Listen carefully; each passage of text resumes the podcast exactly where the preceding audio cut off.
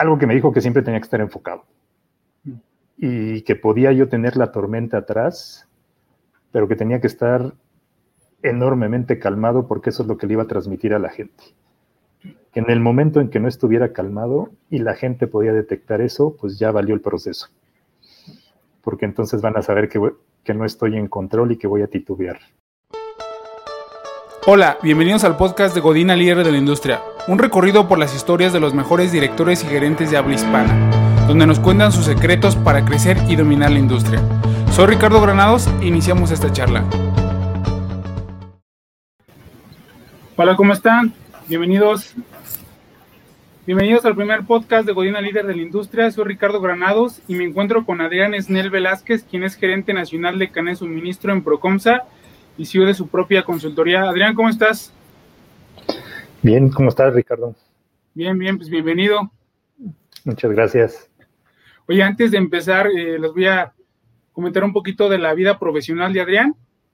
Tiene 28 años de experiencia en el desarrollo, implementación y ejecución de procesos de planeación, cadena de, eh, de eh, abastecimiento. Dentro de la cadena de abastecimiento, tiene experiencia en comercio exterior, logística, distribución, almacén, retail, administración de ventas, calidad y metodologías de fomento a la productividad. Dentro de su experiencia tiene 24 años a nivel directivo y gerencial desarrollando información con carácter estratégico para las organizaciones, donde se ha desempeñado y tiene experiencia en balance scorecard, eh, calidad, NOM 35, perfiles de puesto y medición del desempeño, así como enfoque de procesos dirigidos a cubrir a nivel de servicio y satisfacción del cliente, de igual forma, ha desarrollado equipos de trabajo de alto desempeño, ha trabajado en sectores industriales como telecomunicaciones, cómputo, servicios educativos, cosmética, farmacéutica, servicios de mantenimiento, regalos, alimentos, audiovisual y consultoría. Y en las organizaciones que ha participado se encuentran IBM, Red 1, L'Oreal, Revlon, Carton, Grupo Malazo, Procomsa, Biomedical y CCPM y ha dado consultoría a empresas como Grupo Buen Bife, Grupo Malazo, Microformas y Sistemas Integrales. Ha desarrollado equipos de trabajo con formación de conceptos a través de ser coach certificado en equipos deportivos. Pues amplio tu currículum, Adrián. Sí, un poquito, ¿eh? Y todavía le falta. Sí, fue un pequeño resumen de toda la experiencia que tiene Adrián y, y falta, falta bastante, pero pues estás trabajando en varias industrias, o sea, desde alimenticia, cosmética. Telecomunicaciones, telecomunicaciones. Eh, regalos, este, industria del entretenimiento, educación.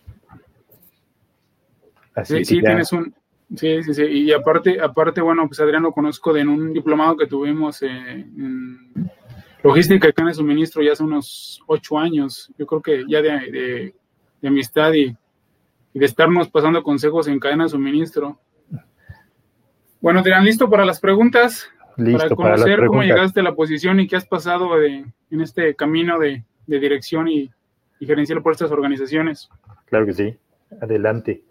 Eh, nos confirman, por favor, lo que, cómo se ve, cómo se escucha, nos escuchan bien a los dos, hay repetición de audio. Y en lo que nos confirman, Adrián, pues empezamos para ti, ¿qué es el éxito? Para mí que es el éxito que desarrolles una actividad con pasión. Si logras desarrollarla de esta forma, ya tienes éxito. ¿Cómo sabes que estás trabajando en una organización y no tienes el éxito tanto en familia, amigos y en la misma organización? Mm. Yo creo que cuando no eres creativo, cuando sientes que no estás aportando, eh, cuando la, misma organización te rebasa o tú rebasas a la organización, eh, yo creo que ya dejas de aportar. Y eso eh, a su vez se transmite a la familia, a los amigos, a la pareja, porque empiezas a, a perder confianza y credibilidad en ti más que en cualquier otra cosa. Entonces, en el momento en que empiezas a interactuar con una de las grandes emociones que se llama miedo, eh, ya en ese momento, pues pierdes tu razón de ser, empiezas a titubear y por ende, eh, pues ya no estás, ya no estás a gusto, ya no te sientes eh, que estés aportando, ¿no? Como tal, pues lo mejor es que enfrentes el miedo. Oye, y, Adrián, ¿cuál, ¿cuál, es tu miedo? O uno de tus miedos, fuerte que lo mencionas. Híjole, es uno de mis miedos. siempre ha sido no, no poder ser autodependiente de alguien. Ese es uno de mis mayores miedos. Eh, el otro de los miedos fuertes, eh, en lo laboral, posiblemente sea tener allí algún tipo de conflicto con mi salud que no me deje seguir adelante, ¿no? Sí, sí, sí, sí. Yo, creo que ese es un punto importante que tocas. Yo creo que cuando tenemos un problema de salud, yo creo que ya no podemos estar ni realizando las actividades que tenemos que hacer. Nos la, pasamos más pensando en el problema de salud que en, los objetivos que tenemos que cumplir. Ya sea que lo tengas tú o alguien cercano, es uno de los distractores más fuertes eh, en cuanto a tu atención que requiere en un trabajo o, o en una relación. Así es. Oye, Adrián, ¿y qué responsabilidad tienes al ser director? Toda. ¿Por qué? A ver, cuéntanos. Toda, porque cuando eres director, cuando eres eh, empresario, cuando te toca manejar recursos, eh, la responsabilidad o el compromiso que quieres es también sobre los mismos recursos o activos de la empresa entonces, cada decisión tuya toca un activo, ya sea en dinero, ya sea en gente, eh, ya sea en algún recurso de, planeación. Como director, siempre vas a estar en, en la mira de todos por si comunicaste bien, si no comunicaste, si te faltó decir algo. Siempre vas a estar a la crítica y escrutinio del resultado si te va bien, fue labor de equipo. Si te va mal, es tu culpa. Eh, pero siempre tienes que seguir avante, ¿no? Eh, como, director tienes, debes de tener muy claro la meta, el objetivo, las estrategias y sobre todo cada decisión que tú tomes, sabes que tiene un impacto. Eh, entonces tienes que estar enfocado en las metas y enfocado en la gente que te va a ayudar a conseguirlas. Oye, y Adrián, ¿y cómo aprendiste a ser director? Este. ¿Tuviste un, alguien en inspiración, alguna empresa o, lo tienes que vivir para hacerlo? Mira, cómo aprendí a ser director es como, es el tomo 2 que viene después del manual de padres, de cómo ser un buen padre, este, cómo ser un buen hijo, estudiante. Eh, obviamente nadie te enseña. Lo, lo, tienes que ir viviendo. Sí, en mi carrera a nivel profesional yo creo que tuve o he tenido dos grandes inspiraciones. Sin embargo, he tenido maestros, he tenido compañeros de trabajo, he tenido amigos que a través de, su, de sus ejemplos o de su forma de interactuar, pues me han enriquecido como para mí, adoptarlos en mi estilo eh, y ser director a través de eso, ¿no? mis dos inspiraciones profesionales, pues fue mi, jefe en Red 1, François Valuet. Yo creo que eh, si ya tenía perfilado más o menos lo que quería hacer, él acabó de, darme la puntilla. Eh, pero antes de algo que él te haya enseñado, o sea, que, que, recuerdas que cuando tienes una situación difícil, él me dijo esto o él me enseñó esto. Eh, algo que me dijo que siempre tenía que estar enfocado y que podía yo tener la tormenta atrás, pero que tenía que estar enormemente calmado porque eso es lo que le iba a transmitir a la gente. Que en el momento en que no estuviera calmado y la gente podía detectar eso, pues ya valió el proceso. Porque entonces van a saber que, que no estoy en control y que voy a titubear. Sí, es, lo que mencionan. Había escuchado que cuando la situación está difícil, ya sea un país, una familia, una empresa, lo primero que volteamos a ver es al líder. Y si el líder está preocupado, es que algo está mal pero si la situación se pone difícil y lo volvemos a ver y se ve tranquilo, es que creo que no todo está tan perdido. Sí, y, es más, tú puedes ser un mar de nervios por dentro, ¿no? Puedes estar en un juego perdiendo y viendo a los, las caras de todos, pero tú debes de estar en control. Puedes, como alguna me sucedió hace poco, puede que tengas riesgos laborales grandes y de pronto pienses cómo le tengo que hacer, ¿no? Para, para sacar adelante el tema. Eh, y yo creo que ha sido de sus grandes enseñanzas, aparte de todo el tema de negociaciones, que, que si bien lo tenía visto desde, desde las enseñanzas de la escuela, él acabó de, darme los conceptos que no tenía, ¿no? Y, la otra persona que, yo pondría como inspiración eh, se llama George Castellanos. Él me enseñó a romper paradigmas, a decir, si quieres ser buen director, no solo te metas a tu área, entiende las demás. Él me impulsó al Balance Scorecard. gracias a él, pues me fui a, tomar pues, toda la parte de capacitación. Y sobre todo me dijo, si tienes que entender y hablar el idioma de calidad, lo tienes que hablar. Si tienes que hablar el idioma de los contables, si tienes que hablar el idioma de los legales, si tienes que hablar el idioma del operador de almacén, lo tienes que hacer porque solo así van a entender tu visión.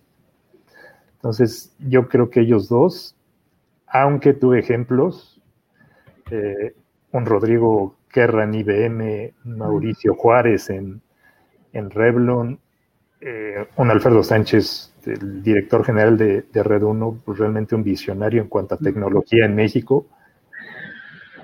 Y, aunque no interactuaba tanto con ellos, pues sí los minutos, pues había que aprender del ejemplo que, que daban, ¿no? y todo eso va enriqueciendo el, el perfil. Oye, ¿y alguien que admires actualmente? Alguien que admiro actualmente. Eh, o que sea una inspiración para ti en, el hábito profesional.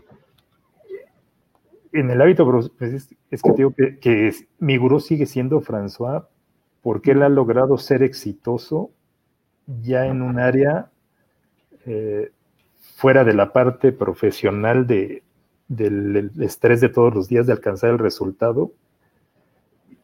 Y, yo lo veo como inspiración para seguir adelante porque él ahora se dedica a hacer yoga y de algún modo trata de retribuir lo que, lo que recibió, ¿no? Como enseñanzas. Y, y sigue presentándose todos los domingos en Chapultepec con gran afluencia, eh, sigue dando cursos, sigue enseñando, entonces pues para mí sigue siendo alguien de inspiración. ¿no? Ok, oye, sí, a los que están conectando en Facebook eh, y en, también estamos en Twitter, si tienen preguntas para Adrián, con gusto las vamos a leer al final. Oye, ¿cómo fue la primera vez que llegaste a ser director, Adrián? Ya teniendo gente a cargo, operación, la responsabilidad de una empresa. ¿Cómo fue la experiencia? La primera experiencia eh, como dirección fue en el área, en el sector de cosméticos. Por si de pronto me preguntan por qué me pongo rímel. Eh, empresa colombiana, eh, me dejaron a cargo toda la cadena de suministro, la importación de talcos de Colombia nada más. wow. Eh, muy interesante porque había que hacer una operación conjunta con Lima, Medellín, Bogotá, México. O sea, nada más, este, si hablaras de cárteles, pues ya te imaginarás cómo se ponían las cosas cada vez que visitabas ese lado. Eh, fue un proyecto muy interesante.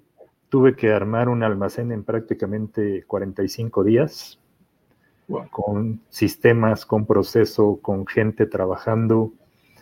Eh, activamos el, almacén o el centro de distribución en, 40. Los últimos cinco realmente nos sirvieron para hacer pruebas y estuvimos operando, ¿no? Eh, venta catálogo, que es de lo más complicado para manejar un forecast en cuanto a existencias. Eh, es toda una eh, magia poder tener cuántos labiales rojos se van a vender, cuántos cafés, tener un nivel de servicio arriba del 90%, pues es muy interesante en la parte de catálogo. y, y, la verdad, pues me puedo sentir satisfecho de lo que hice y sobre todo de las gentes que me acompañaron en este proyecto. Eh, creyeron, lo levantamos y a medio año pues ya teníamos indicadores más altos que, la misma, que el mismo corporativo. Y de, ahí que, y de ahí que se nos llevara nuestro manual de operaciones. Sí, sí, sí. Esa fue la primera vez que, que recibí a cargo una dirección con prácticamente toda la cadena, desde producción, comercio exterior, call center, obviamente la distribución, la logística, eh, lo que nadie quiere aquí, que son las devoluciones.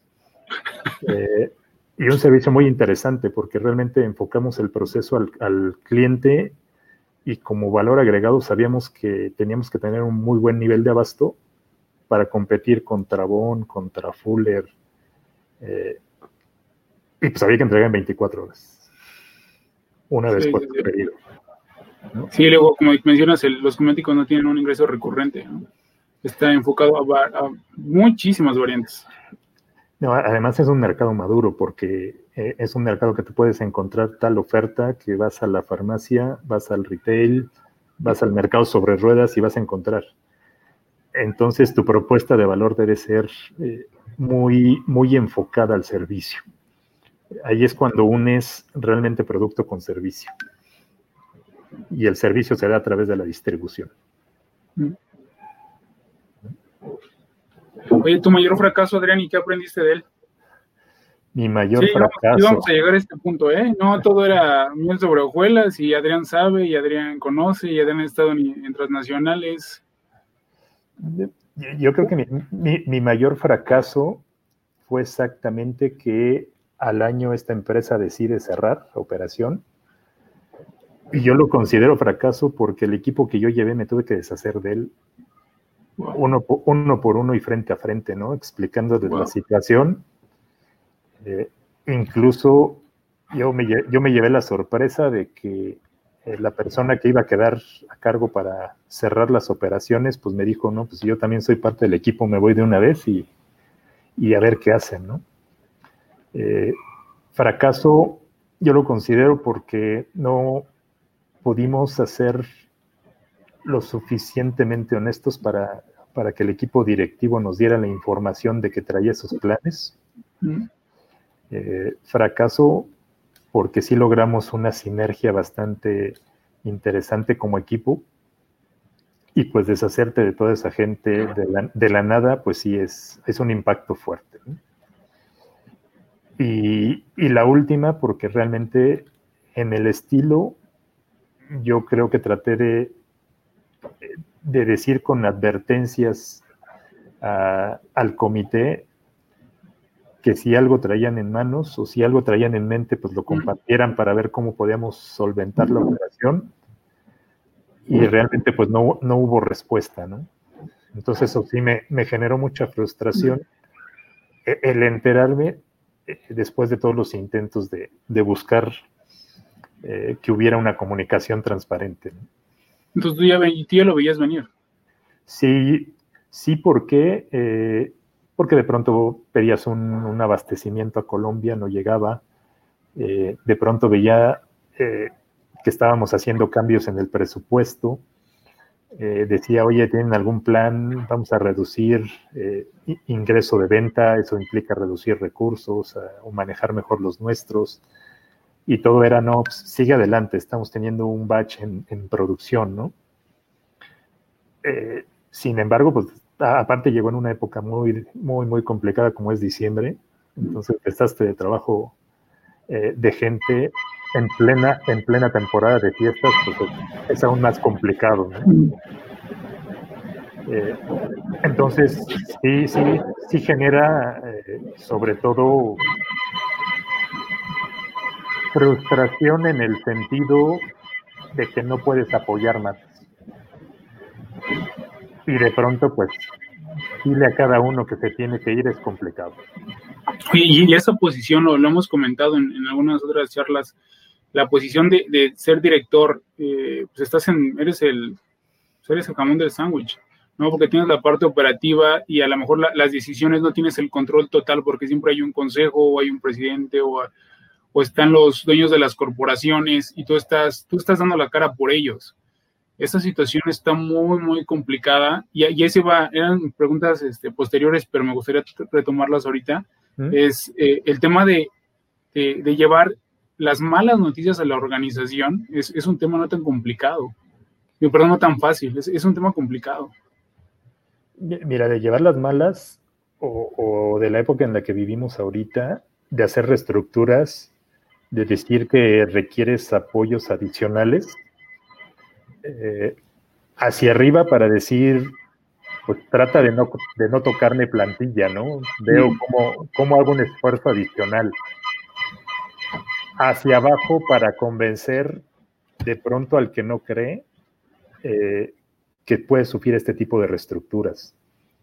Entonces, algo que, trato de manejar es la transparencia eh, de, de decir a través del número, de decir a través de la situación que está pasando afuera, eh, pues está, tenemos que hacer un, esfuerzo y pues vamos a tratar de reestructurar, ¿no? Generalmente por eso trato que los equipos de trabajo traigan su proyecto adicional, eh, un proyecto interno, un proyecto propio. ¿Por qué? Porque si, si bien existe esa frase de que no eres necesario para para la organización o no eres indispensable, sí tienes que generarte un proceso estratégico en el, en el que sepas que vas a impactar si no estás. Y esto se hace a través de la medición del proceso y de lo que aporta cada una de las personas. Entonces, aquí el manejar ese lenguaje de requiero esfuerzo, pues siempre tiene que ir acompañado por un número. Entonces, como director, si no sabes el manejo de tus recursos y de los números que tienes, pues si te agarra una crisis así, pues enseguida volteas a ver a la, nómina, ¿no? En cambio, si tienes control de todos tus recursos, de todos tus procesos, pues sabes dónde vas a voltear y vas a ajustar y vas a decir, oye, este, yo tenía pensado traer tres gentes en la temporada fuerte, me la juego así con tal de que no me, no me recortes personal, eh, va a haber este proceso, podemos juntar eh, la facturación en dos, con dos personas, eh, podemos hacer este tipo de visitas, podemos cambiar la estructura del proceso para que estos participen. entonces, como director siempre tienes que generar la alternativa, ¿no? Y comunicar, a la gente, y comunicar a la gente qué es lo que tiene que hacer con, el, con esta nueva reestructura. Sí, porque siempre que las organizaciones eh, se van por, o nos vamos por, por el recurso humano, ¿no? Que creo que es lo más importante, es lo que opera. Podemos tener la gran empresa, pero si no hay gente que opere, pues la organización no sirve para nada. Oye, y ya tocando este tema de, del recurso humano y, de, de, elegir a alguien, eh, ¿cómo eliges a alguien eh, que no cumple los, los objetivos de una organización? ¿O qué consideras para para despedir a alguien o para decir, darle las gracias a alguien en una organización? ¿Qué es lo que, cuáles son los factores que tú consideras? Bueno, en primera, a, partir de que me indujeron a esto del Balance Scorecard, todo proceso, todo colaborador, pues tiene un indicador, una meta y un objetivo. Esa meta y ese objetivo, pues va, cada año se va incrementando. Eh, a tal grado de que la sinergia entre el equipo ya no lo seleccionas tú solo, sino el equipo también sabe que si entra alguien, entra al, tema de exigencia. Entonces, para mí, deshacerme de una persona de pronto es toda aquella persona que no llega a su indicador, que le das una oportunidad, hablas con ella, que no ves un cambio de actitud eh, en los cambios de actitud, pues los puedes ver en que se rehúsa hacer algún trabajo, en que no se compromete, en que empieza a llegar tarde, en que solo le interesa salir, eh, en temas de no participar. Entonces, ya una vez que casas ese indicador con esa actitud, pues lo único que te queda decirle a la persona, oye, pues yo ya te di la oportunidad, ya no estás aportando al equipo, el mismo equipo lo está demandando, pues nos vamos a tener que, hacer prescindibles de tus servicios. Entonces, si de pronto en, mis áreas se da algo muy curioso, saben que existen estos indicadores pero añadiría que debes de tener la firmeza como líder de deshacerte de pronto de una persona. Si, si no la tienes, lo único que va a pasar es que frustras al resto del equipo que se está, que se está moviendo, ¿no? Y frustras por decir, oye, pues este, tú estás quedándote con la persona que, no funciona. Mm. ¿Qué hace eso? Pues te van, va cayendo tu credibilidad, va cayendo la confianza. Mm. En cambio, al, al, saber que tienes que tomar una decisión así y la asumes, pues saben que van a contar para bien o para mal, ¿no? Así es. Yo, yo creo que ese es un tema importante que manejas. Yo creo que tienes que defender al equipo que trabaja. Eso creo que también es la responsabilidad de un líder. al, al hablar con la gente, como dices tú, tomas varios parámetros para decirle gracias a alguien dentro de una organización, pero lo haces también por el bien de la organización y para el bien del equipo. Porque al mantener a alguien así, le estás diciendo a los demás o le estás dando las señales a los demás que pueden hacer las mismas actividades o dejar de hacer las mismas actividades que aquella persona. Entonces, se, va a descontrolar todo. Entonces sí, creo que también un líder tiene que tomar decisiones, una de las fuertes, o tanto en tu caso dirección, porque si no, eh, los demás lo notan, ¿no? Eh, mira, eso es como te digo, siempre como líder vas a gastar el escrutinio, pero yo creo que esa es la mayor. Esa es la mayor, esa es la que te va a definir claramente como un resolutivo en la toma de decisiones. ¿No? Y, de pronto eso es lo que también le va a dar fuerza al equipo en el momento en que lleguen y te digan, oye, pues es que este cuate no funciona, ¿no?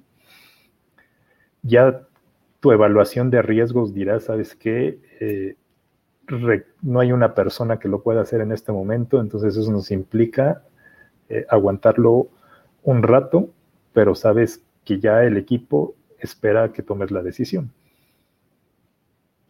Así es, Oye, y, en la, contraparte, en una entrevista de trabajo, ¿qué es lo que identificas o qué es lo que te gusta de una persona para contratarla?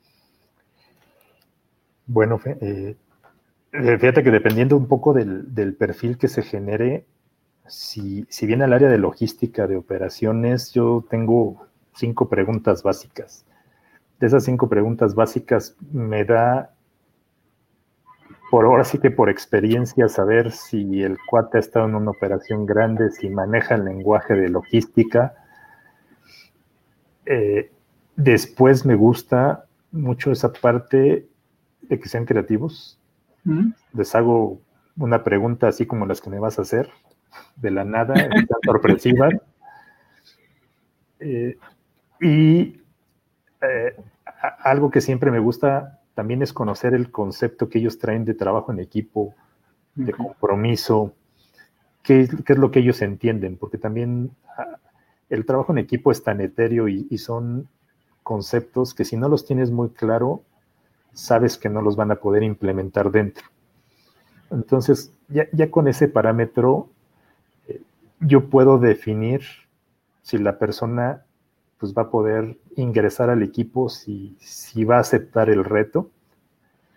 Eh, claro, ahora hay un acompañamiento de pruebas que, que, me han ayudado a entender incluso eh, las experiencias o aprendizajes que traen las personas, ¿no?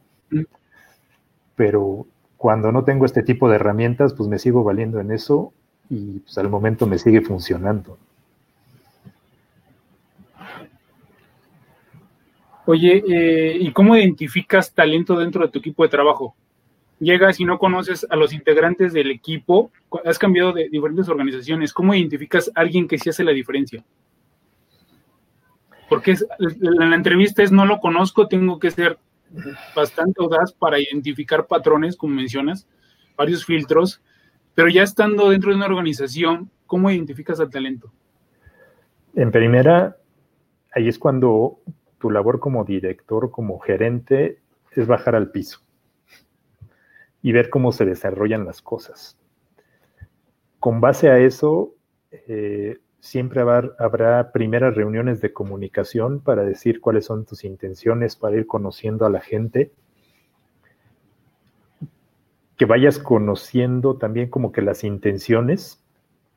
Eh, siempre vas a encontrar al cuate que se te acerque, te va a querer explicar cómo son las cosas es al, primero que no le debes de hacer caso, eh, sino que tienes que ir con aquel eh, que te observa, eh, que te está mirando, que tú le haces alguna pregunta y, es muy asertivo en la forma de contestar.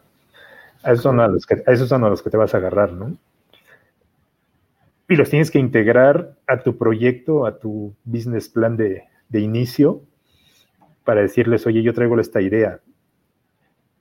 Y ellos te van a enriquecer ese business plan realmente. Te van a decir, oye, sí, lo que pretendes hacer sí va a funcionar, agárrate a este cuate o yo te ayudo eh, o de plano, ¿sabes que Estás imaginando cosas etéreas, mejor eh, piénsale bien y, lo haces. Y al compartir esa parte de responsabilidad, eh, ya los haces partícipe de tu proyecto. Y al darles, hacerles partícipes de tu proyecto, les dejas algo de responsabilidad sobre ella. Entonces, ahí vas a ver quién realmente te compra las cosas y te va a apoyar. Oye, Adrián, y ya estando en la, en la organización, si te das cuenta que, no hay un perfil que tú estás buscando y que aún así no lo puedes desarrollar, ¿qué, parámetros tomas ahí para, oye, me van a cuestionar que voy a traer a alguien de fuera y no lo estoy desarrollando aquí adentro? ¿Cómo te das cuenta que necesitas a alguien de fuera? Eh, mira, ahí sí, ahí sí me voy toda a la parte de experiencia de, equipos deportivos, de pronto recibes al equipo y dices, pues nada más puedo hacer esto, ¿no? Mm. Y en tu evaluación de riesgo dices, oye, pues yo, yo me iba a aventar metas hasta el 100, pero con el equipo que ya una vez analizando tengo 70. Este perfil de gente no lo tengo. Mm. Lo requerimos para subir al 90 al analizar dentro si hay alguien que lo puede ser capaz, pues dices, eh, tengo una medida de tiempo para alcanzarlo, o está limitado, porque de pronto pues vas a tener gente operaria muy buena, pero pues te va a carecer de herramientas tecnológicas. O requieres algo, si te dicen, oye, pues es parte de control, pues bueno, el control no lo va a dar un operario, necesitamos a alguien que, que realmente sea, sea bueno. Entonces, en esa parte de análisis tienes que estar muy claro en el perfil de lo que quieres. Y para ingresarlo a un equipo de trabajo es porque lo vas a vender con la idea de que va a resolver temas. Si vas a traer a alguien para continuar con el mismo estatus, pues te van, a, te van a cuestionar, pues, ¿para qué lo trajiste, no? Nomás estás engrosando la nómina. Si me vas a traer a alguien que realmente aporte, resuelva, y facilite las cosas a los demás, pues va a ser, va a ser bien integrado por, por el, resto del equipo. Pero también tienes que ser muy claro, es, es como una venta de, de, algo, ¿no? Tú llegas con el equipo y les dices, nos falta alguien para inventarios. Oye, yo lo hago, necesito a alguien, eh, y es más, te lo, te lo puedo dar como ejemplo. En este año yo requería a alguien que me controlara inventarios y alguien de almacén me dijo, levantó la mano y dijo, yo lo hago y le dije, ¿sabes qué? Que tenemos tres, eh, tenemos que hacer un aprendizaje muy rápido de tres semanas porque debemos de mantener con nuestra diferencia de inventarios abajo del 1%. No puedo desarrollarte ahorita. Entró una persona, ahorita se abrió una jefatura de, de almacén en otro lado y se le dio a esta persona que le dije, dame tiempo donde yo sí te pueda desarrollar y haya paciencia por parte de la organización. Ahorita ya está. Entonces, el cuate esperó tres meses, está contento y ya tiene nuevas responsabilidades y apoyó cuando llegó otra persona.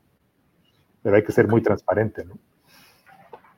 Oye, Adrián, ¿y cómo desarrollas al talento dentro de tu equipo de trabajo? ¿Cómo identificas a alguien para desarrollar, para desarrollarlo? ¿Y crees que todos se pueden desarrollar? Eh, no ¿Todos, tienen potencial para desarrollo? No, no todos. Este, ahí sí te puedo decir que, que a veces te frustras porque puedes ver un currículum muy bueno, eh, le das oportunidad y ves que la gente no, no da el, máximo. Eh, entonces, algo que busco es que se reten a sí mismos la, gente, ¿no? ¿Cómo lo hago? Yo planteo mis metas y digo, necesito a alguien que me ayude a desarrollar un control de inventarios. Necesito a alguien que me ayude a llevar el control de las devoluciones. ¿Quién levanta la mano? En ese momento, pues ves el, primer paso otra vez, vencer al miedo, ves quién levanta la, ves quién levanta la mano, ¿no? Eh, entonces, como ya hizo el 50%, pues ya lo, el resto es estructurarle el proceso, darle el seguimiento, darle el aprendizaje, las herramientas. Y de pronto ves que ese reporte que tú conceptualizaste, pues ya lo lleva alguien más. Es, ese control. Eh, si están todos listos, no están todos listos. Hay gente que se conforma con lo que va a hacer mm. y se conforma con el perfil y pues está bien, nos cumple el perfil. Pero todos aquellos que quieran crecer eh, se tienen que retar a sí mismos, ¿no? Algo que sí puedo decir es que yo tengo un muy buen rating de gente que empieza trabajando con mis procesos y mi forma de trabajo y regresan hasta la escuela y terminan hasta carrera. Entonces, este, eso me da mucho gusto porque, porque creo que asumen o se convencen de que pueden dar más. Y así, y así lo detecto. Y, y de igual forma, si viene de fuera, se le dice al equipo que todos tenemos que interactuar con él para hacerlo exitoso. Porque si llega alguien al cual eh, se le empiezan a encontrar trabas, eh, no vamos a llegar a ningún lado. Entonces, pues mejor que el equipo esté enterado que llega alguien nuevo, que alguien que no quiso esa oportunidad, pues hay alguien de fuera que la va a tomar. Sí, me gusta mucho lo que mencionas. Primero preguntar quién, quién, es, quién quiere la posición. Creo que también no forzar a, a alguien a ser desarrollado, creo que sí tienes que tratar, bueno, intentar desarrollarlos o desarrollarlos, pero sí hay posiciones donde sí necesitas otro perfil y sí necesita la gente levantar, el, levantar la mano. Sí, no, y, mira que, a lo mejor la experiencia, a lo mejor el tema de, deportivo de pronto me ayuda como a identificar aquel, aquel que puede crecer, pero pues sí me ha tocado en diversos proyectos que pues, la gente no quiere, ¿no? Entonces, pues lo, lo dejamos. Sí, sí, sí. Oye, Adrián, y ahora de tu parte, ¿qué es lo que tú buscas en una organización para trabajar en ella? La verdad, que me dejen trabajar. ¿Y a qué te refieres? Si voy a llegar y me van a dar el, manual de operación y me dicen hay que llevarlo estrictamente, entonces sé que no te voy a aportar. Vas a ser uno más. Voy a ser uno más. Voy a, voy a estar este, apretando el botón. Por eso nunca le he dicho que sí a Procter, porque pues va a ser uno más. En cambio, donde, donde llego, eh, que es algo que tengo, que siempre que llego a una entrevista le digo, pero está muy bonito tu corporativo, quiero ver el almacén, quiero ver a dónde me vas a meter. Eh, y en general hay algunos que no me llevan. ¿Por qué? Porque yo de pronto soy visual y tengo que imaginarme, ya hice este proceso, ya metí este sistema, eh, así se va a mover el layout. Entonces, donde tenga esa libertad de hacerlo, va a ser a donde vaya.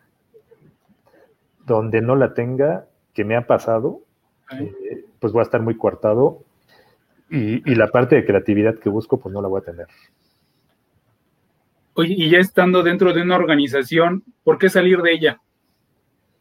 Eh, por lo mismo, porque de pronto yo ya o dejé de hacer o ya la organización eh, pues piensa que soy uno más y que ya no voy a ser creativo, entonces pues para qué estar ahí, ¿no? Eh, yo en el momento en que yo dejo de hacer, me conozco que pues ya dejo de ser innovador, dejo de ser creativo, dejo de estar buscando soluciones, entonces si, si ya se rompe eso, eh, pues después van a venir eh, faltas de respeto, después van a venir como cómo estás menos tiempo en la organización, entonces ya, no tiene ningún caso. Entonces, para, mí sí es importante llegar a mejorar o llegar a ser. Oye, y cuando llegas a una nueva organización, ¿cómo haces que el nuevo equipo de trabajo entre a esa creatividad y, esas, y esa forma de, trabajo que tiene Adrián? ¿cómo lo logras y en cuánto tiempo te ha llevado por medio? Ya sé que la organización, el tipo de, industria, la cantidad de personas, pero ¿cómo lo logras y cuánto tiempo por medio te ha llevado? Eh, ¿Cuánto tiempo promedio? Si estás en una situación como persona enfocada, te diría que unos cuatro o cinco meses. Si estás en una situación que te desvía tus atenciones, me ha tardado este, casi seis, siete meses. ¿Cómo lo logro? Pero, oye, pero ¿qué te refieres con que no estás enfocado? ¿Qué, qué, qué, hay que no, que no...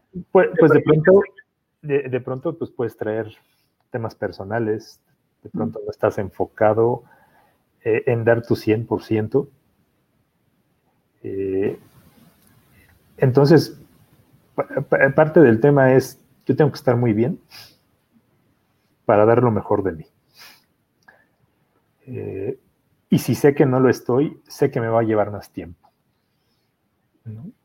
Entonces sí, primero hay que hacer todo un trabajo personal porque también el cambiar de trabajo implica cambio de cultura, implica revaloración de metas, implica tu revaloración como gente, eh, implica ver qué más estás innovando, qué cambios tienes que hacer en ti. Eh, entonces, una vez que ya estás switchado en eso, eh, el entrar pues implica pues dar lo mejor. Y cuando ya estás dentro, pues como te digo, tienes que enfocarte, tienes que trabajar mucho con la gente. Eh, más que el proceso, tienes que conocer a la gente. Entonces tienes que vivir con ellos, tienes que subirte a la camioneta, tienes que cargar, tienes que hablar el lenguaje de la calidad, tienes que decir que eres el mensajero cuando vas al corporativo para que te digan cómo son las cosas. Eh, tienes que fomentar mucho. Eh, una, para mí un, gran ejercicio fue haber aprendido de pronto pues, como que la cultura de, Disney, en donde pues, Walt Disney no dibujaba, no era el experto en marketing, no era el que se inventaba los cuentos, pero unía los eslabones para que la gente trabajara. Entonces, bajo ese concepto, siempre he buscado que lo que le hace falta a la gente lo tengo que conseguir para que ellos desarrollen bien su labor. En medida de eso aumentas confianza, aumentas credibilidad, te da comunicación y pues te da liderazgo. Oye, y el tema de los, de los egos dentro de una organización, tú entras como director y generalmente tienes o jefes o gerentes a tu, a tu cargo y, son diferentes mentalidades y los egos están fuertes. Yo soy, yo soy, yo soy más que todo de mercadotecnia, yo soy más que todo de ventas, yo soy más que todo de transportes, de almacén y de todo lo que las áreas que se te ocurran. Sí, sí, sí. Ah. ¿Cómo logras que las, que las áreas se, se, alineen? Eh, pues mira, me ha tocado hasta que el que sabe más de logística, siendo que yo llego a logística, ¿no? Eh, hay expertos de todo. Mira, la, parte más importante es que hay que entender algo. hay, que, hay, que, entender que la competencia está afuera, no está dentro. Mm. Entonces, dentro de todo tienes que manejar un perfil de negociador y decir cómo nos vamos a ayudar porque si tú me ayudas y tu área brilla, yo en automático brillo. Entonces, algo que también tengo muy entendido es que hay dos áreas en la empresa que se llaman operaciones y comercial. Y esas áreas, todas las demás son soportes. Entonces, cuando hay un ego que se quiere meter a, esas, a esa área pues, de soporte, pues, le dices, pues espérame, tiene que llegar a una venta tengo que cumplir con entregarla. Entonces, pues sí me ayudas con el dinero, sí me ayudas con los sistemas, sí me ayudas con la calidad, pero el engranaje es de estos dos. Eh, entonces, apóyame porque solo así vas a brillar. Entonces, pues ahí viene toda una labor de venta interna, de conceptos de trabajo en equipo, de conceptos de que no me interesa a mí llevar las finanzas, me interesa que pensemos como empresa, ¿no? Eh, entonces, sí, la labor de, quitar egos es bien complicada el que se quiere al que quiere salir en, la foto y en el reconocimiento. Eh, al final, si de verdad haces tu trabajo, vas a salir. Y ese, esa era una de las, de las siguientes preguntas. ¿Cómo ayudas a las ventas desde tu posición? Sabiendo que si no hay ventas, pues no hay organización. Luego, en el sistema en, la operación o en cualquier área, luego se nos olvidan que las ventas es lo más importante. Ya lo dijiste, ¿no? Si no hay ventas, aunque haya eh, personas con doctorados, MBAs y lo que sea, si no se vende, pues no hay trabajo para nadie. Eh, pues mira, el, el, almacén vende, ¿no? ¿Cómo vende? Reduces mermas. ¿Cuáles son las mermas? Tiempos, malos pedidos, malos surtidos, el que no llegue, el que lleguemos atrasados. Eh, todo eso son mermas. entonces está aplicando pues todo el lean manufacturing es reduzco mermas, eficientizo tiempos, que el, que el cliente y el área comercial sepan que voy a cumplir. Y no importa si tenemos que entregar a 10 de la noche, pues tú lo vas a estar entregando, ¿no? Eh, ¿Cómo más vende? Con control de inventarios. ¿Cómo más vende? Teniendo todo acomodado y en su lugar, porque eso hace que, que sea eficiente el, el tema de tiempos como más vende con una actitud sobre los choferes, con una actitud sobre el equipo de facturación, eh, realmente que todos estén enfocados y contentos, que a veces es complicado, haciendo su proceso. Eso es como vende el almacén, ¿no? Sí. Y, y, al, y, al, menos pues eso nos da un 98% de fill rate. Sí, sí, sí. Sí, lo mencionas bien porque si, si toda la operación se hace conforme a la venta, y lo mencionaste con ese fill rate que tienes de entregas, el, cliente vuelve a comprar, ¿no? Porque sabe que lo que pide se fue entregado, y lo que fue, fue pedido fue entregado y a tiempo.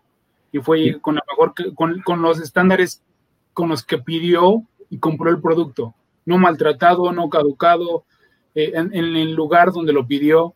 Entonces, si metes esa mentalidad, ya no te conviertes en un almacenista, te conviertes en un vendedor, ¿no? O sea, yo sé que que, así lo, lo, lo, estás, lo estás mencionando, sí. y, es, otra, filosofía. Y, y, créeme que, que, yo me puedo sentir de verdad satisfecho de que ya el inventario ya no es mío, ¿no? Ya, ya no es lo que cuida Adrián Snell, sino, mm. sino que hay gente validando, oye, esta caja no se puede ir así, eh, vamos a hacer un cambio, oye, este, los lotes no están correctos. Eso es lo que de, de verdad y ya es cuando trasciende, ¿no? Ya cuando la, misma persona está cuidando esa parte del proceso. Así es.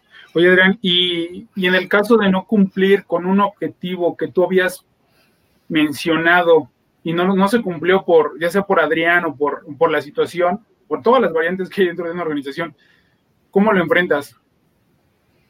Mm, se cumple. Eh, eh, el tema, ahí viene tu habilidad como directivo, ahí viene tu habilidad como, manager. A, lo mejor no cumples el 100, pero no puedes entregar una tarea en cero. Eh, entonces, pues podrás quedarte, que, yo no voy a quedarme noches o, o, voy a quedarme, sino de verdad es cuando volteas y le dices al equipo, necesitamos hacer un esfuerzo y necesito que cada uno ejecute lo que tiene que ejecutar.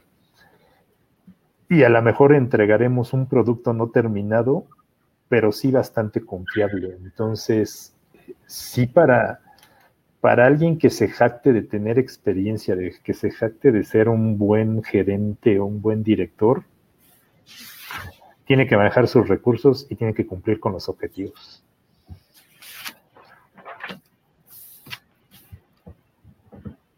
Oye, acciones que hayan tomado dentro de la pandemia, Adrián. Un chorro. Que tú hayas tomado para beneficiar, no, no para no afectar tanto a la organización como a tu equipo de trabajo. Y hablando de reestructuras y de movimientos dentro de la organización. Eh, mira, internas, por ejemplo, yo sí, para que no me tocaran nómina, eh, preferí cancelar eh, pues nuevas plazas. lo siguiente, pues prácticamente de inmediato se metieron controles de temperatura, eh, se le dio aviso a la gente de cómo teníamos que ir a tomar agua, este, estar limpiando el horno de microondas, este, temas de separación de, eh, de la sana distancia, eh, cómo iba a operar el almacén con los operarios abajo con cubrebocas, eh, cómo íbamos a recibir un proveedor, cuando aún no teníamos claro si hasta el mismo COVID se transmitía en, el papel, ¿no? adicional a eso, pues de pronto el tener contacto con, con otros sectores pues ver las acciones que hace el otro sector, eh, las tratas de compaginar, llevas las tuyas, entonces se hace mucho más rico eh, pues todas las medidas. ¿Qué temas? Pues levantar censos con la gente, si sus familiares este, viven con ellos, si tienen diabetes, si tienen hipertensión, si tienen problemas cardíacos, estar monitoreando todos los días. Eh, nosotros íbamos o vamos a las zonas donde están eh, nutrición, el INER. Entonces sé que el estado de ánimo de esos choferes que van y que se enfrentan a, enfermos del COVID tiene que estar en alto. Entonces, mm. el darles una broma, el estar pendiente de ellos en el GPS, el ya terminaron, pues ya no regresen, eh, modificar horarios eh, para que la gente no se vaya en los picos. Todo eso, ¿sabes? Porque tienes que cuidar al equipo. Y al menos ahorita en 140 días, pues realmente tengo un enfermo de COVID, ¿no? Y, un enfermo que porque le dio un familiar, no directamente a él. Entonces, sí son de las labores en donde pues, tienes, ahí te va, tú eres el líder, tienes que cuidar al equipo. Mm, sí. Oye, los indicadores los llevas hasta en el, personal y no nada más me refiero como un número, sino como salud. Sí. O sea, no, no quiero comparar, no quiero que eh, lo que voy a comentar se, escuche como, como un indicador más, pero estás hablando siempre del equipo, de que estén viendo ese estado de ánimo. O sea, yo creo que pues, es que la forma en llevar al equipo es, es que lo has llevado y por eso estás en, la posición que, te encuentras, ¿no? Y tú sabes la importancia de un equipo. Sin un equipo pues, no somos nada. Sí, sí, sí. Y, algo que, tienes que transmitir al equipo es que cada uno es único y, y su labor es valiosa. Pero el que está al lado es el que le va a ayudar a conseguir la meta. Sí. Entonces, tienes que confiar en lo que va a ejecutar, en lo que va a hacer, en que lo va a hacer bien, en que te va a comunicar, en que te va a respaldar. Eh, y otra vez, esa labor la aprendes jugando y mígrala a la empresa. Entonces, a, veces es complicado que se entienda por el ego, no por el hecho de ser equipo en sí. Cuando te despojas del ego, vas a trabajar. Oye, Adrián, ¿y el tema de la amistad dentro del trabajo existe y lo recomiendas? Híjole, eh, eh, yo sí tengo el concepto de que el líder eh, va a tener tantas amistades como quiera llegar, pero siempre va a estar solo. ¿no? la, soledad en la altura, ¿no? Sí, las decisiones pues las vas a tomar tú, el respaldo lo vas a tener del equipo, pero creo que hay una muy fina línea que te va a decir qué puedes hacer y qué no. Entonces, eh, el equipo se puede ir a divertir, puede irse eh, a compartir hasta unas cervezas, el líder no va. Y, y, no precisamente porque no lo quieras, ¿no? Sino porque sabes que debes de mantener una imagen ante ellos, debes de ser completamente recto, eh, entonces, esa es la línea que te va a separar. Y, la amistad eh, dentro del equipo de trabajo. ¿La, ves bien? La, amistad pues, la, veo bien, aunque como todo, ¿no? Con, sus, con sus temas de límites, con su tema de respeto, sí hay hay como reglas de, no, de que no buscamos no exceder eso. Eh, entonces, mientras estén los parámetros, adelante. Eh, yo siempre les digo que, mejor seamos compañeros, colaboradores, eh, más que buscar ser amigos. obviamente, entre más tiempo vas pasando, pues vas conociendo y, vas interactuando más con, con, la gente que conoces de sus hijos y conoces de su familia, hasta problemas que ellos puedan tener.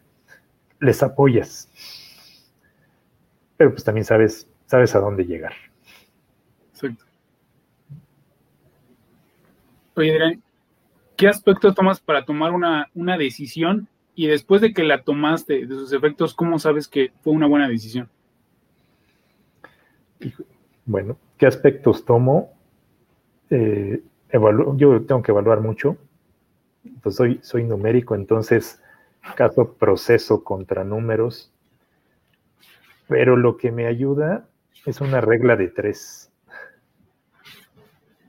Mi regla de tres. Y que les dé a la, gente que nos dé tiempo para apuntarla, para tomar una buena decisión. Y también si tienen preguntas, aprovechen. Si tienen preguntas, las vamos a hacer. Ya he visto como cuatro preguntas, las hacemos al final. Ok.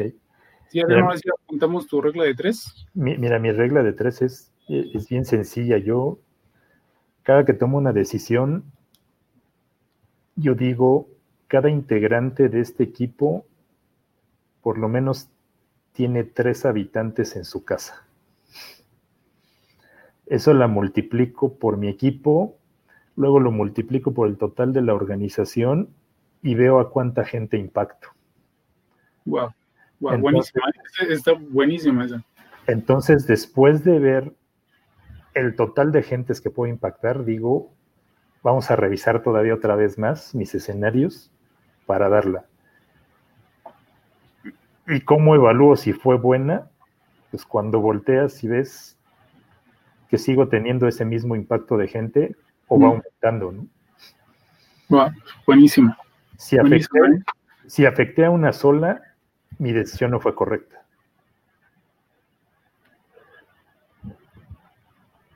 Si con ella vi un cambio de actitud, de mejora de proceso o algo, quiere decir que lo impacté. Wow. Eh, eh, eso nunca lo he escuchado, está muy buena para tomar decisiones, ¿eh?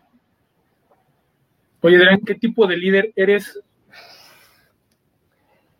¿Qué tipo de líder soy? Depende de la persona.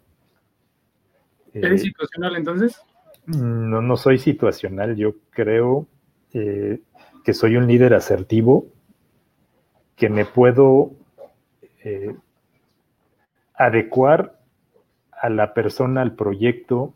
Hay quien necesita que seas autoritario, pues vas a ser autoritario. Hay quien necesita que hagas una eh, decisión democrática, pues la das. Eh, pero principalmente el liderazgo se hace todos los días. Entonces, cada persona viene diferente todos los días. Eh, entonces tienes que adecuarte a eso. ¿Qué es lo único que sí hago? administrar con valores. Eh, pero tiene, eh, el administrar con valores implica que tienes que ser plenamente congruente porque no puedes administrar al equipo de niños diciendo que eres honesto y aplicando otro concepto de honestidad con los grandes y aplicando otro concepto de honestidad con los amigos. Entonces eso te implica ser congruente y un cubo, porque pues tienes que ser así en todos los lados donde estés. Eh, entonces sí prefiero que el equipo sepa mis valores y, cuáles son los que yo busco de manera asertiva con ellos, más que buscar un tipo de liderazgo, ¿no? ¿Y qué valores te definen, Adrián? Eh, pues, uno, ser resolutivo, ser transparente, eh, busco la congruencia, a veces la logro, a veces no. Eh, trato de ser honesto, pero sobre todo trato de comunicar tanto los excesos buenos como los malos que nos puede pasar. Pero lo que todo, lo, que sí, pues trato de ser firme. Ya una vez que, se toma la, decisión, pues ya, ya no hay cambio, ¿no? Hay modificación sobre el proceso después, pero ya una vez tomada, ya, no, ya no cambias. ¿y cómo mantienes el enfoque en tus, de tus objetivos? Obviamente, pues con la, con la, la revisión semanal, mensual de cómo vas. Eh, yo sí tengo que ver el estado de la operación semanalmente hay cosas que, se reportan a diario, entonces si, si, ves que hay ese reporte, dices, pues está el proceso bien. De todas maneras, como, como buen operativo, pues te pones a la mitad del patio, eh, volteas y dices, bueno, esto lo podemos hacer mejor, para esto no hay, no hay indicador. Si ves el estado de ánimo de la gente y ves por ahí cierto decaimiento, pues entonces dices, pues tienes que activar la, alerta. Eh, en temas de, números, pues siempre estamos midiendo fill rate. Eh, entonces, e, eso es lo que le, da el enfoque a, las metas, ¿no? Que seas quirúrgico en los indicadores, pues no te pido que miras todo, no me, no me interesa saber cuánto papel de baño se gastan, pero sí me interesa saber eh, cuántos pedidos surtí a la semana, cuál es el número de piezas, cuánto embarqué, cuánto me costó la ruta, cuál es mi costo de distribución, cuál es el costo de operación, eh, cuánto retardo tuve, porque eso me impacta en cuanto a recursos. Oye, Adrián, pasando un poquito al, tema de, crecimiento profesional y tocando un poquito de, tu vida personal, hasta donde nos dejes. Está bien. Dicen que los leaders are readers, tus, los líderes son lectores, tus tres libros favoritos. ¿Solo tres? Solo tres. Ya sé que eres lector, eso también lo sé. Si no, ¿de dónde salía tanto liderazgo? Ok. favoritos? ¿Y por qué? Recomiendas eh, algo rápido que nos puedas decir de cada uno de ellos? Bueno, eh, uno favorito, Lecciones de Liderazgo, de Colin Power. yo creo que para estar en uno de los ejércitos más poderosos, en una situación de una guerra contra otro país que pudiera desembocar en, mucho más conflicto bélico, eh, yo creo que el, que el que tiene liderazgo de ese proyecto y te lo comparte, algo le tienes que aprender. A manejar recursos, a la toma de decisiones, a cualquier cosa. Eh, luego de Lou Holtz, que es uno de los entrenadores de, que, dirigieron Notre Dame durante mucho tiempo, eh, el libro se llama Win, Loses and lecciones. También es, es digo, pues, obviamente, pues el, tema de americano me gusta. Entonces es ver toda esta administración por valores. ¿Y cuándo vas a hacer cuando te derroten? ¿Y qué vas a hacer para motivar a tu equipo? ¿Qué vas a hacer para mantenerlo enfocado? Eh, la cultura de ganar, porque de pronto si un equipo se vuelve apático, es muy complicado sacarlo de esa cultura. Entonces hay que enseñarle la cultura de ganar. Y yo te diría que de Warren Bettis, eh, uno que se llama The Organizing Genius, son eh, siete proyectos que modificaron drásticamente de ser lo peor a lo mejor eh, en muy corto tiempo. ¿no? Entonces ahí te explica estrategias, te, explica cosas muy sencillas que, no tienes que cambiar de sistema, no, puedes, tienes que migrar al SAP para hacer grandes cambios, ¿no? Eh, todos los grandes cambios van enfocados siempre en la gente. Ok, y si tienen preguntas para Adrián, eh, ya, ya, como les mencionaba, ya vi varias ahí para hacerlas al final.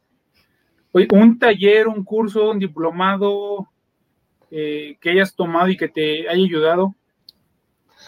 Todos. O que haya cambiado una, pero uno, uno que haya tenido algo que digas, oye, esto sí me cambió la forma de ver, pensar. Bueno, eh, en primera, esa, esa parte del balance, ¿no? Eh, el balance scorecard me tocó aprenderla cuando estaba iniciando esta parte de la metodología.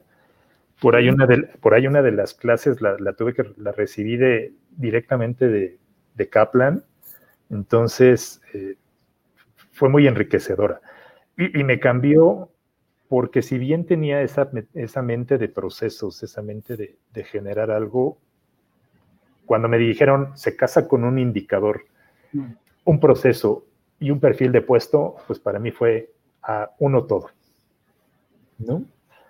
Eh, de ahí, pues yo creo que eh, diplomados han enriquecido mis procesos desde ese, donde estuvimos en, allí en el Palacio de Minería, luego tomé otro de Comercio Exterior, luego he tomado certificaciones. Este, ahorita tomo, estoy tomando un taller hasta de cine para ser el actor de mi vida.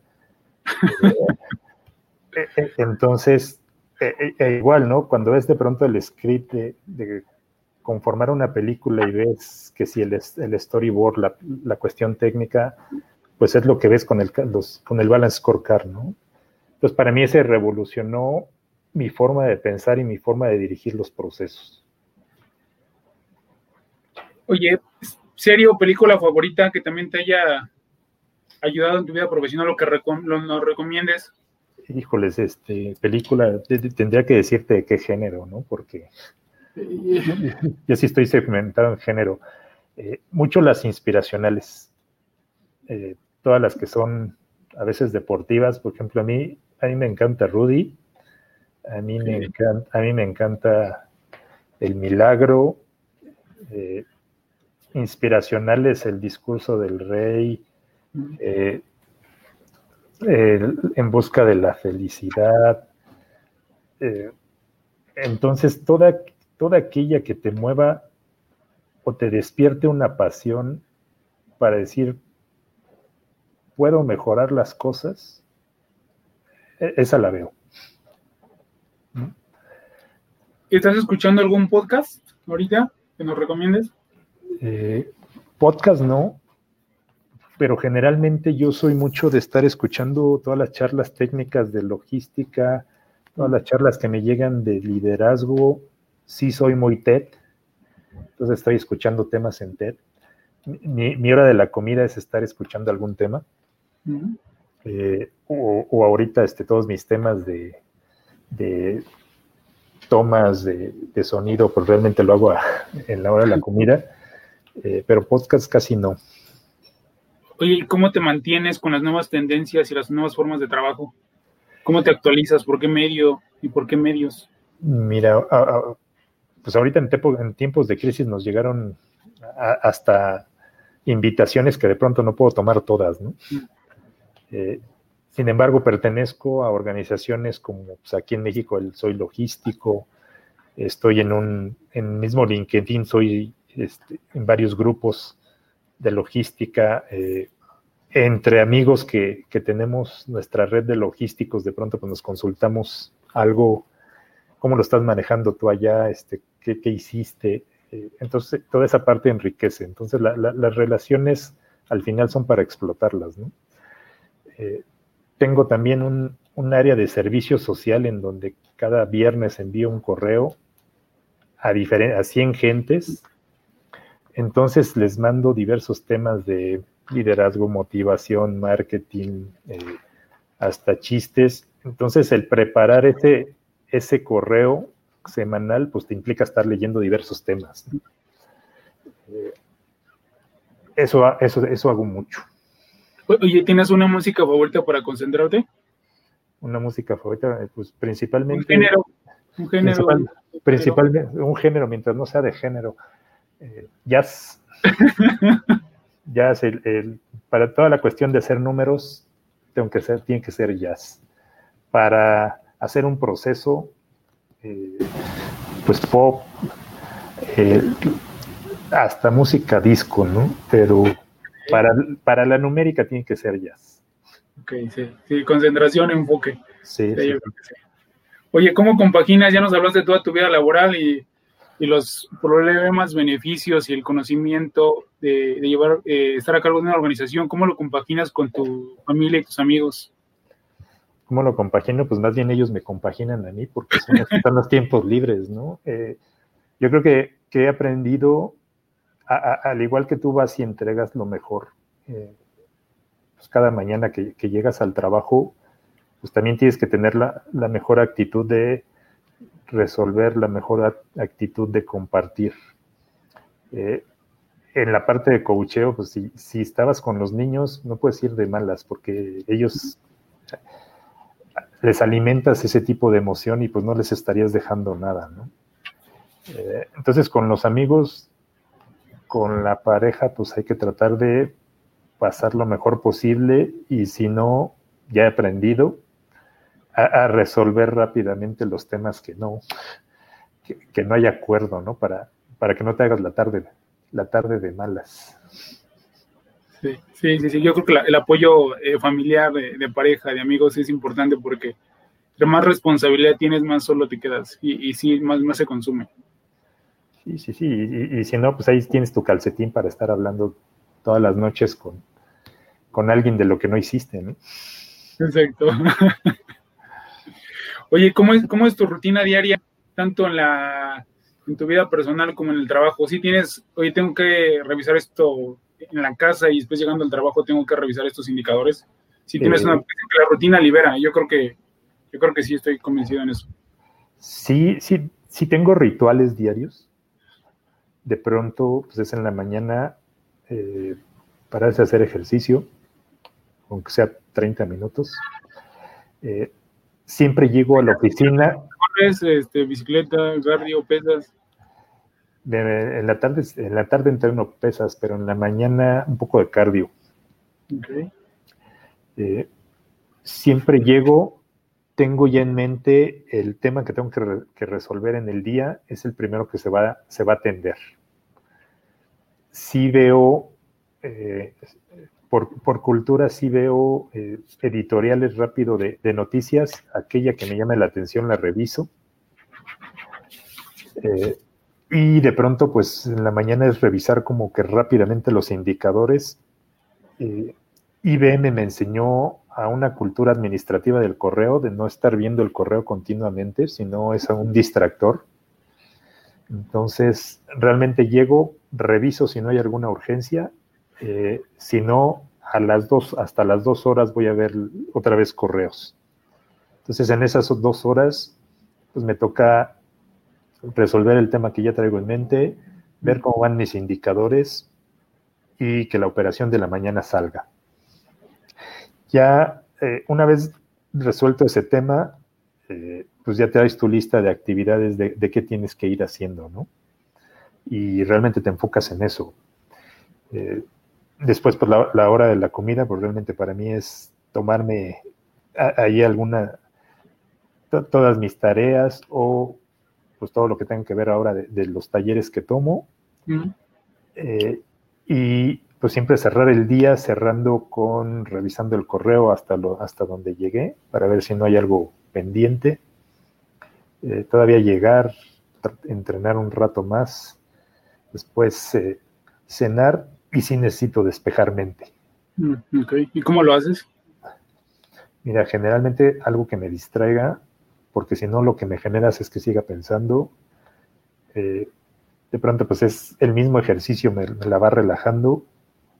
a veces es ver la televisión, a veces seguir escuchando música este, o alguna actividad que, que tenga que hacer o colaborar de pronto, ¿no? Oye, y hablando de esto, ¿cómo, ¿cómo es la vida de Adrián un fin de semana? Este, ¿Planeas la siguiente semana? ¿Te, desenfocas? No, pues mira, mi, mi, vida es de pronto terminar el trabajo y seguir en consultorías, ¿no? Entonces, eh, mi agenda del sábado, pues de pronto se, realiza entre miércoles, jueves. Depende de, qué tan extensa eh, esté la actividad, pues te llegas a, terminar ya sábado sobre la tarde. Y, pues realmente ahorita eh, en, tema de contingencia, pues este, terminando eso, pues vas al encierro, ¿no? Entonces, ahorita realmente pues no hay, no hay tantas actividades que, que puedas hacer yo sí soy de los que requiere distracción. ¿De qué tipo? De salir a ver, de salir a ver museo, de que si salgo a algún lado, eh, pues tengo que interactuar. A mí me gusta mucho, si, si salgo de viaje, aprenderme, aprender el lugar a través de caminar, a través de comer. Eh, ok, oye, dime, dime. No, no, no, dime. ¿Es cierto que los amigos se cuentan con los dedos de una mano? Híjoles, hasta, hasta con menos, eh, sí. Y, yo creo que aún dentro de ellos todavía haces ahí este, valoración, ¿no? Eh, Mira, yo puedo decir que me siento afortunado porque tengo muy buenas amistades. Eh, a lo mejor no serán tantas, o, a lo mejor yo los considero y ellos no a mí, pero sé que, que por lo menos su tiempo de escucha lo voy a tener. Ok, eso es muy bueno. Sí, siempre, yo creo que la es un tema importante. Estar hasta arriba de la organización, escuchas la problemática del equipo, de los clientes y de todos. Pero al final del día te la pasas escuche y escuche y escuche y escuche y escuche. Pero es, ese tema de, guardar toda esa información, sí, se necesita, o sea, sí necesita despejarnos un poco y sí necesitamos alguien con quien platicarlo, porque no podemos platicar esos problemas que están platicando el equipo y clientes, proveedores, a los mismos, porque no, no, no se puede y no se debe. Yo creo que sí necesitamos sacarlo y necesitamos a alguien. Sí, eh, digo, eh, en eso pues también igual soy afortunado porque lo tengo, que puedo compartir ese tipo de experiencias y emociones eh, pero fíjate que también proceso, porque a veces no es sano que, también por mucho que compartas, eh, sí hay como que este, le pasas corte a ciertas cosas, ¿no? Eh, digo, creo que de pronto sí, a veces logras dejarlas en el trabajo, a veces las traes, pero también hay que ser muy sensible con lo que vas a decir. Entonces, eh, no necesariamente se dice todo. Exactamente. Sí, no, no, no, no es bueno ni saber todo, ni conocer de todo, ni compartir todo. Yo también creo que. Sí, sí, sí, hay, hay, hay situaciones que, que, si ves de pronto en la pandemia, pues para qué vas a llegar a decir que tienes contagiados, ¿no? Entonces, mejor el, el, el, refuerzo es pues, decir, pues vamos a listar más medidas de, de precaución. Así es. Oye, Adrián, pasamos a otra sección. Te voy a mencionar unas palabras. Por favor, dime la primera palabra que te venga a la mente. ¿Listo? Listo. Ok, amor. Entrega. Inspiración. Creatividad. Amistad. Confianza. Trabajo. Riqueza. Jefe. Detestable. Líder. Visionario. Empresa. Mm, desafío. Procomsa. Crecimiento. Consultoría. Hasta lleva jiribilla. Enriquecer. Fútbol americano. Pasión. Futuro. Promesa. Empleado. Eh, colaborador. México. Orgullo. COVID. Eh, desatino. Equipo. Mm. Hermandad. Ricardo Granados. Amigo Wow. ¿Quieres preguntarme algo? Terminamos. Muy buenas, muy buenas contestaciones. ¿Qué les parecieron las, respuestas de Adrián? ¿Quieres preguntarme algo, Adrián? Pues si, quieres, pasamos a lo último, a ver si preguntó algo ahí, las tres gentes que tenemos. Eh, no, son varias, son varias personas. Son, nadie se ha ido y son bastantes conectados. Oye, ¿qué consejo le darías a los jóvenes que quieren llegar a ser directores o crecer dentro de las organizaciones? Híjoles. Vamos a las preguntas. Si tienen preguntas en lo que contesta Adrián, las vamos leyendo. ¿Qué, les recomiendo? Que de verdad eh, se preparen.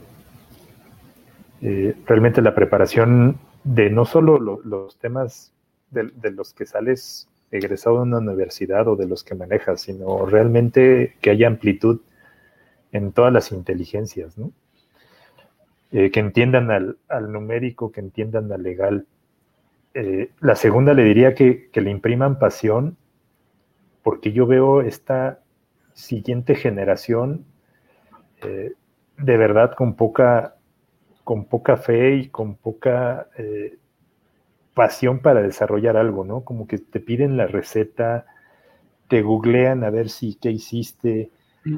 eh, con base a eso te determinan si ellos te dan la confianza o no.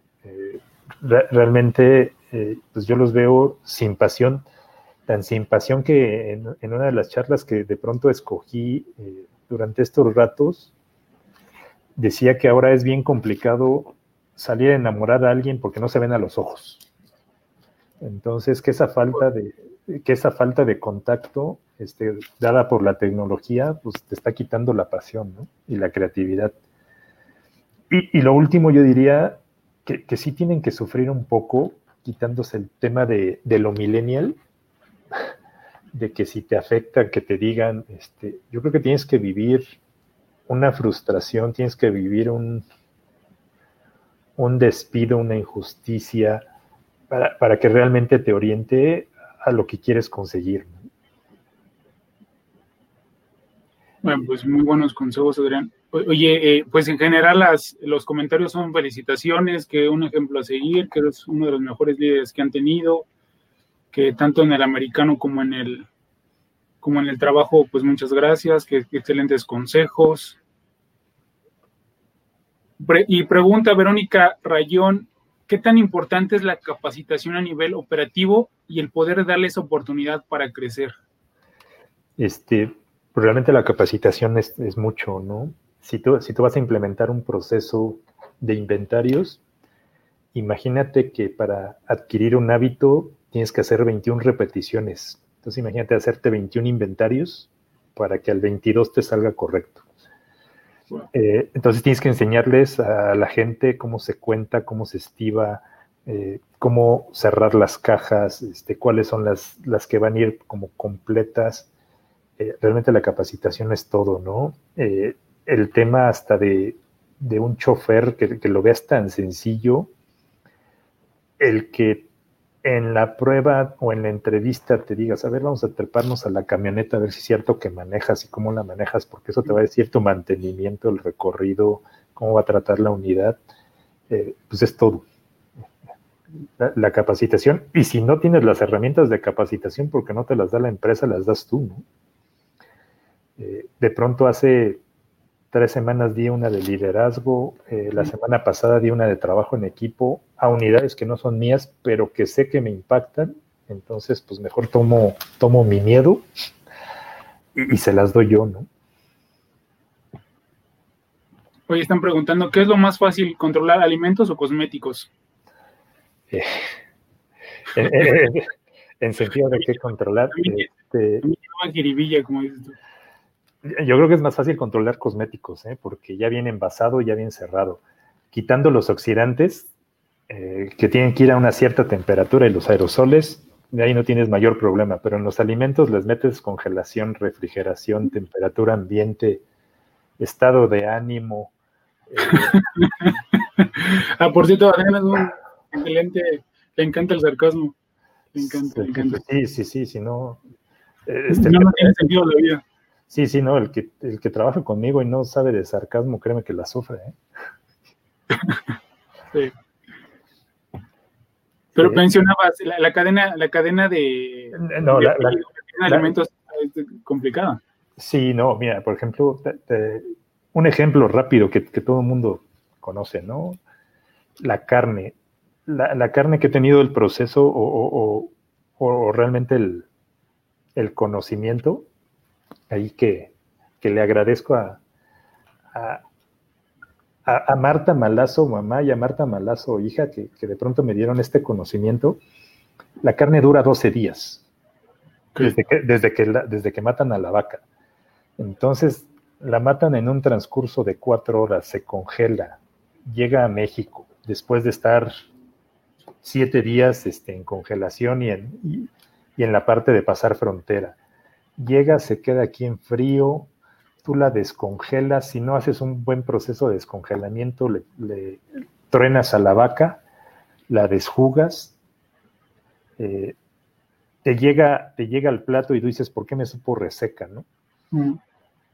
Aparte, si la vaca es de pastizal, pues va a desarrollar más músculo y entonces la van a ver roja como en México, pero puede que mm. esté dura. Si la desarrollan tipo las empresas en Estados Unidos, pues la vaca no se mueve, la están alimentando de, forraje, nada más mueve la cabeza de un lado al otro para desarrollarle todas las vetas de grasa. Eh, el conocer el tipo de cortes, este, que, es toda, toda una metodología, porque en el sur la conocen de una forma, en el norte la conocen de otra. Eh, aplicar bien la refrigeración para que se preserve siete días en lo que está en el anaquel llegues y tú la cocines, de verdad donde hay más variables es realmente en alimento y si te toca que el tablajero esté de malas ese día y la cortó mal, este, pues vas a decir, oye, ¿por qué me tocó más gordo que al de al lado, no? Entonces, entonces sí, el, arte, de, que de verdad es un arte la cocina, eh, sí es donde más variables he visto. Eh, y, y realmente, pues bueno, para, que tú tengas una experiencia satisfactoria, tienes que controlar mucho las variables con el equipo. Entonces, sí, sí es donde más he aprendido el tema de variables. Y regresamos con el equipo otra vez, ¿no? Sí, sí, sí. Y recomendaciones de libros para adolescentes sobre liderazgo. Recomendaciones de libros para adolescentes para el liderazgo. Este. Si pueden leer la, mayoría de los coaches eh, exitosos en Estados Unidos tienen su libro. Si ellos ahora que, puedes acceder gracias a, Amazon, si puedes traer de cualquier coach colegial, sobre todo porque los colegiales son los que entienden más a, las secundarias, porque están haciendo visorías, eh, son los que entienden más al, college, más que un profesional, que el profesional se dedica a los grandes, eh, vas a encontrar muchas experiencias eh, de, manejo de, sobre todo de adolescentes. Entonces, cualquiera de, los coaches reconocidos, ¿no? Mm. Eh, esos que hayan tenido más de 300 victorias en colegial. Ok. Consejos para trabajar con millennials. Con millennials, mucha paciencia. Primero, para ti. Dos, este, Dos, pues yo podría ser comercial de mi psicóloga, porque luego vas a requerir este, sesiones de, hipnosis para quitarte todo lo que traen. Pero yo creo que lo más importante es, otra vez, déjales un proyecto y una responsabilidad. Y, con eso, velos curtiendo, ¿no? Porque eh, el, de pronto el millennial no es que, no es que trabaje o, o se salga de su, de su ámbito, sino hay que enseñarle realmente a trabajar y a compartir. Son cuates que se aíslan, entonces hay que, hay que integrarlo al grupo. Eso lo logras a, través de la participación. Oye, preguntan y un poquito más técnico, entonces la carne de, que, tienen, que tienen en el, en el congelador, ¿cuánto dura? La carne que tiene el congelador, por eso es muy importante que vean la fecha de empaque sobre la fecha de empaque, ya trae promedio unos tres días que llegó esa carne al, al, autoservicio. Entonces ya les quedarán máximo cinco días. Sobre todo ahora con las cadenas, porque eh, de cuando llega al centro de distribución y de ahí pasa a la tienda, pues pasan un promedio de dos, tres días más. Entonces esa ya se la quitaron a la carne. Entonces ya realmente les quedan cuatro días. Este.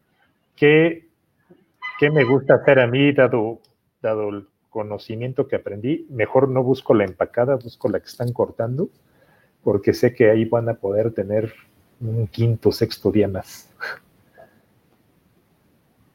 ¿Batman o Guasón? No, pues este, pues Batman, por supuesto. ¿Cómo darle la vuelta a un jefe que no confía en tu experiencia, capacidades y toma de decisiones? Este, que me vieron, me vieron últimamente o cómo para que lo vea. Ahí sí es ejecución plena, pero midiendo claramente tus indicadores de, de, gestión, ¿no?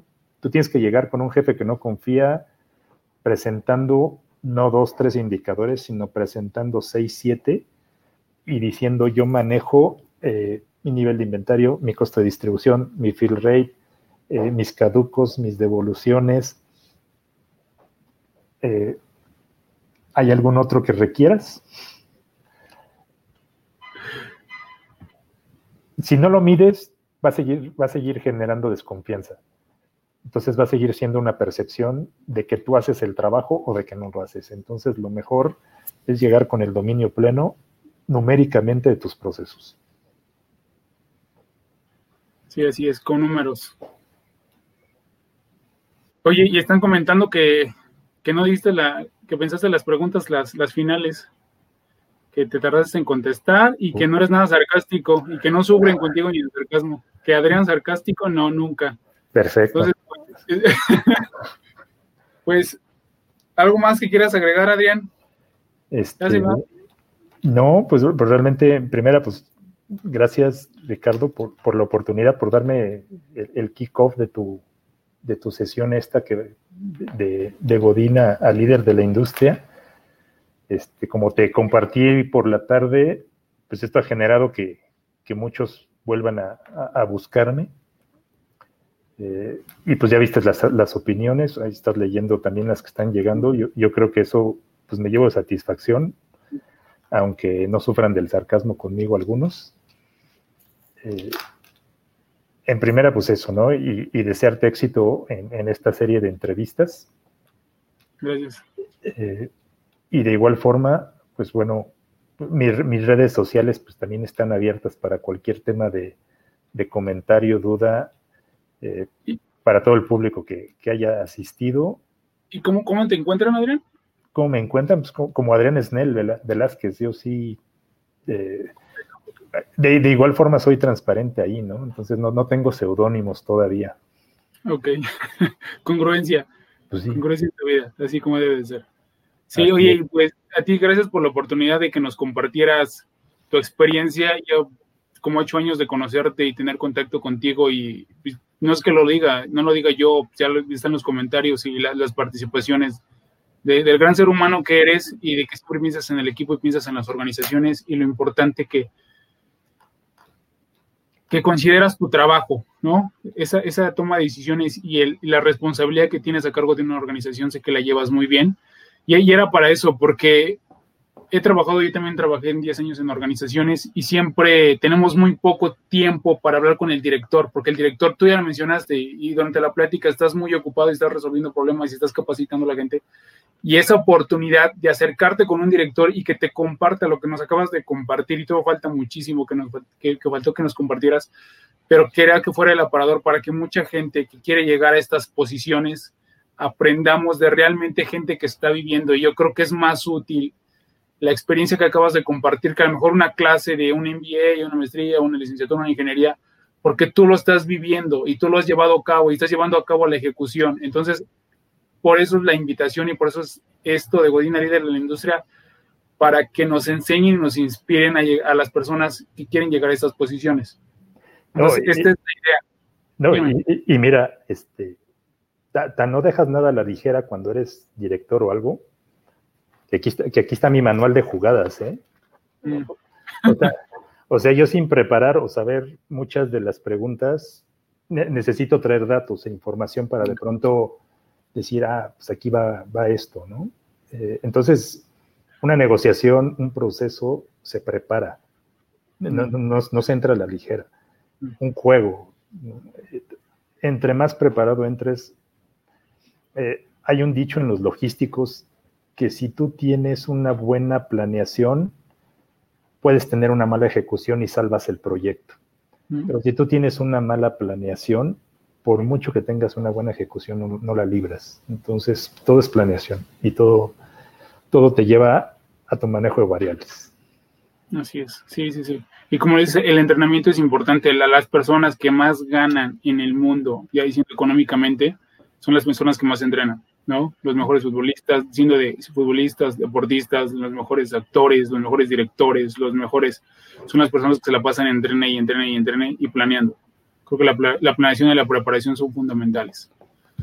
Bueno, Adrián, ¿algo más que quieras agregar? Si no, no, no, no, pues ya este, nos aventamos más de lo esperado. Sí, más de lo esperado. Llevamos casi hora y media, un poquito más de hora y media. Muchísimas gracias a todos los que se conectaron.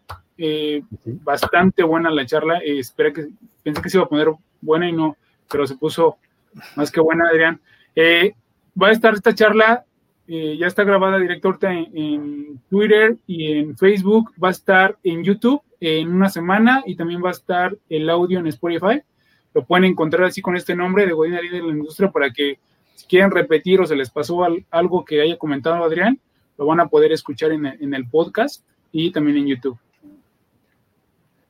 No, pues muchas gracias a todos los asistentes. Esto, esta pregunta. ¿Cuántos años duraste aproximadamente de Godín antes de ser líder? ¿Qué tiene que ver con el título? Híjoles, este, créeme que me esforcé pero yo la, mi primer gerencia la recibí a los 28, arrancando mi vida laboral a los 23. Entonces realmente a los cinco años eh, recibí el nombramiento de gerente. Entonces, a lo mejor hay alguien que si se lo propone puede hacerlo en menos. Oye, y ahí, último, eh, el hack que nos puedes dar para, para ese brinco. Como última recomendación. Pues mira, igual yo creo que cuando, eres un operativo más te tienes que destacar eh, en lo que haces. Entonces, tienes que ser innovador, tienes que ser creativo y tienes que ver cómo destacas y destacar no implica desplazar al otro o echarle tierra. Este, algo, algo que el americano nos dice, ¿no? Es o eres más fuerte o eres más rápido, pero siempre va a ser de frente. Entonces, destácate en lo que en lo que sabes hacer y ahí voy a que conozcas muy bien a lo que te quieres dedicar. Si lo conoces bien, lo vas a desarrollar y pasionalmente lo vas a llevar a otro nivel. Okay. Excelente, exactamente. Brillar, brillar, ¿no? Brillar y no, no, tapar la luz de los otros. Así es. Pues, otra vez, pues muchísimas gracias. Y los comentarios no los alcanzamos a leer todos, ya nos alargamos más de hora y media. Van a estar ahí, eh, les vamos a dar like, vamos a compartir y también compartan esta entrevista para que más personas les lleguen. Y en las redes sociales, eh, están en las redes sociales, aparecen como Ricardo Granados MX, está, estamos en todas las redes sociales. Y pues otra vez, Adrián, muchas gracias. Nos vemos. Nos vemos. Muchas gracias. Gracias a todos. Nos vemos. Hasta luego. Gracias.